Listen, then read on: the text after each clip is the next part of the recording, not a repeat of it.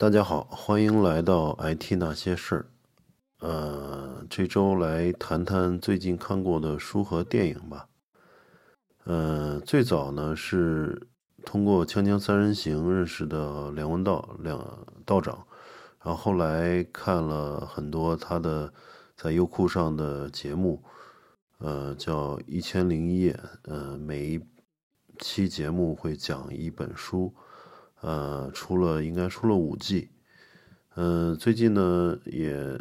下载了这个梁文道的自己做的一个 app，叫呃看理想。然后这个 app 也是做的非常有意思，里面有非常多的这个嗯历史文化，还有艺术啊，还有呃关于书的一些介绍。嗯，很多呃教授啊，很多媒体人啊，都受到他的邀请在。看理想这个 app 上面开了音频的栏目，其中梁文道道长他自己的有一个音频节目是叫八分，嗯，最近在连续的在说，嗯，今年宝珀文学奖的一些获奖作品，嗯，据他在节目里面说，因为他也是这个宝珀文学奖的一个评委和他的策划人吧。啊，所以也全程每年会参与到这个奖的评选过程中。那么今年，呃，整个的，呃，获奖的作品也都出来了，就前十本。然后他在节目中，呃，会，呃，一一的介绍这几本书。其中有一本叫做《南货店》，呃，作者是张继，呃，继是那个嫉妒的嫉啊。张继，然后主人公呢是一个，呃，家庭成分不好，呃，父亲因为因为这个身份问题啊，还有这个政治问题被呃关到监狱里，他自己呢被分配到供销社一家乡镇商店的这个成长的故事吧，呃，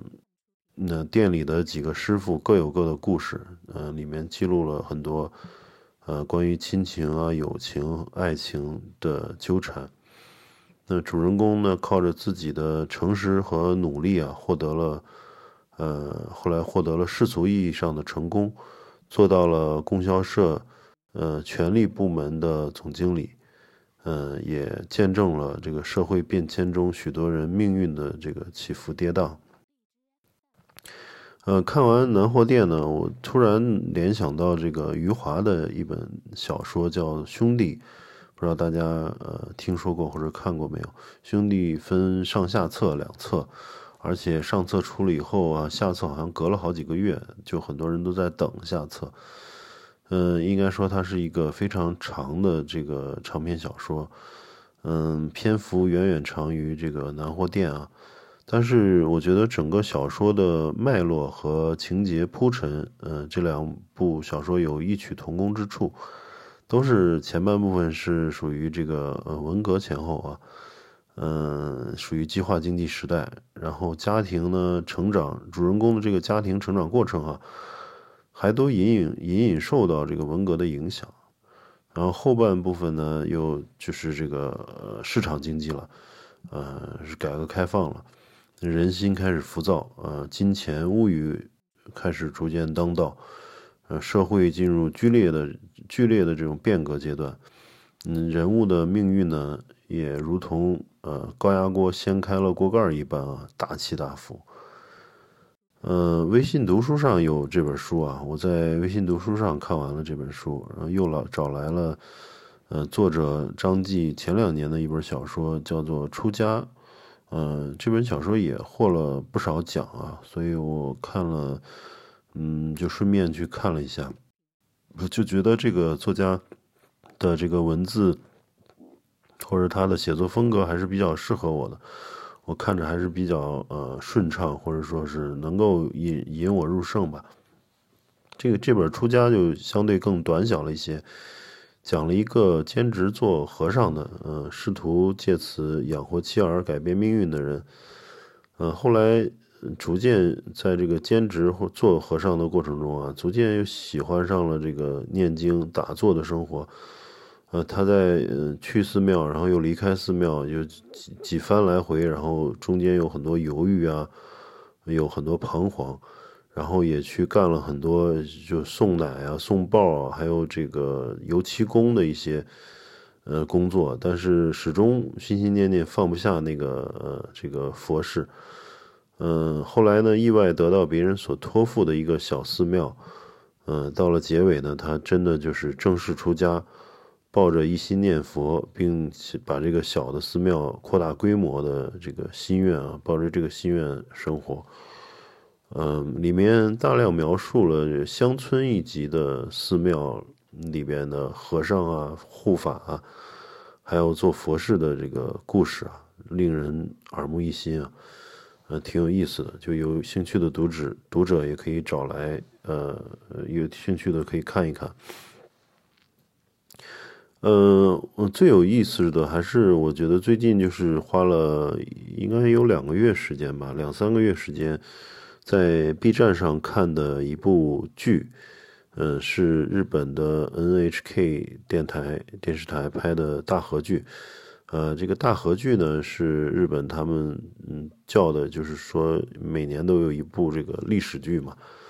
呃，非常长，非常那个鸿篇巨著的这个叫叫大河剧。呃，这个大河剧叫《龙马传》，嗯，讲述的是日本的这个现代化之父坂本龙马一生的故事。当然，坂本龙马的一生很短，只活了三十一岁。呃，但是在日本历史上的影响力还是非常大的。呃，坂本龙马生活在呃十九世纪三十年代到六十年代，就是一八三几年到一八六几年。那在他成年的时候呢，刚刚好经历了美国黑船的到来。大家也知道，美国黑船，呃，佩里船长的这个到日本，然后叩开了日本的门户，呃，是一个非常呃关键的一个一个历史性事件吧。从那个时那一个时间点，然后日本的门户洞开，然后屈服于英美法等列强啊，开开埠通商。那么在这个过程中呢，也看到欧美先进的这个科技啊、军事啊，包括它的政治制度，呃，然后逐步的日本之国内的一些有识之士也开始逐渐崭露头角，呃，日本社会变革暗流涌动，因为嗯，这个各地不满幕府的这种统治啊，觉得幕府那向国外。呃，这个势力低头了，然后去这个让日本国门洞开，呃，所以当时出现了很多这个思潮啊，其中有一些，比如说像尊王攘夷啊，就是说我们还是要呃尊重我们的天皇，然后去攘夷就是排外嘛，我们把那个外国人赶赶走，啊，就是从这个口号来。表明大家对幕府的这种呃这个绥靖政策还是不满的，然后还有就是呃大政呃大政奉还，呃对吧？大政奉还就是让幕府把这个呃这个政权把这个统治的这个权力去交还给天皇，呃这些思想呢都深深影响了坂本龙马。然后他就为了这个呃新日本的出生而呃这个奔走，后来确实，他也促成了这个萨长联盟。萨长联盟是呃是两个藩啊，就是萨是萨摩藩，长是长州藩。那么萨长当时这个军事实力都比较强，然后呢萨长联盟呃就能够去灭掉这个呃幕府，呃当时是德川德川家嘛。的德川家的第十五代将军叫德川庆庆喜，也是最后一代了。呃，后来他促成了萨长联盟，并且说服了土佐藩的藩主山内荣堂，写了规劝德川，嗯，庆喜将权力归还天皇的书信。嗯，应该说直接推动了倒幕运动。啊，最终末代幕府将军德川庆喜呢，将权力呃交还给了天皇。呃，统治二百六十年的这个德川幕府时代啊，落下了帷幕，啊，也就此拉开了这个明治维新的序幕。那么这种改革呢，也这个难免会带来相当一部分人的落魄和失意啊。呃，虽然在坂本龙马的这个想法里面是呃呃，就是不要发生暴力和冲突，然后是一种和平的方式去改革，但是这种确实是很难达成的。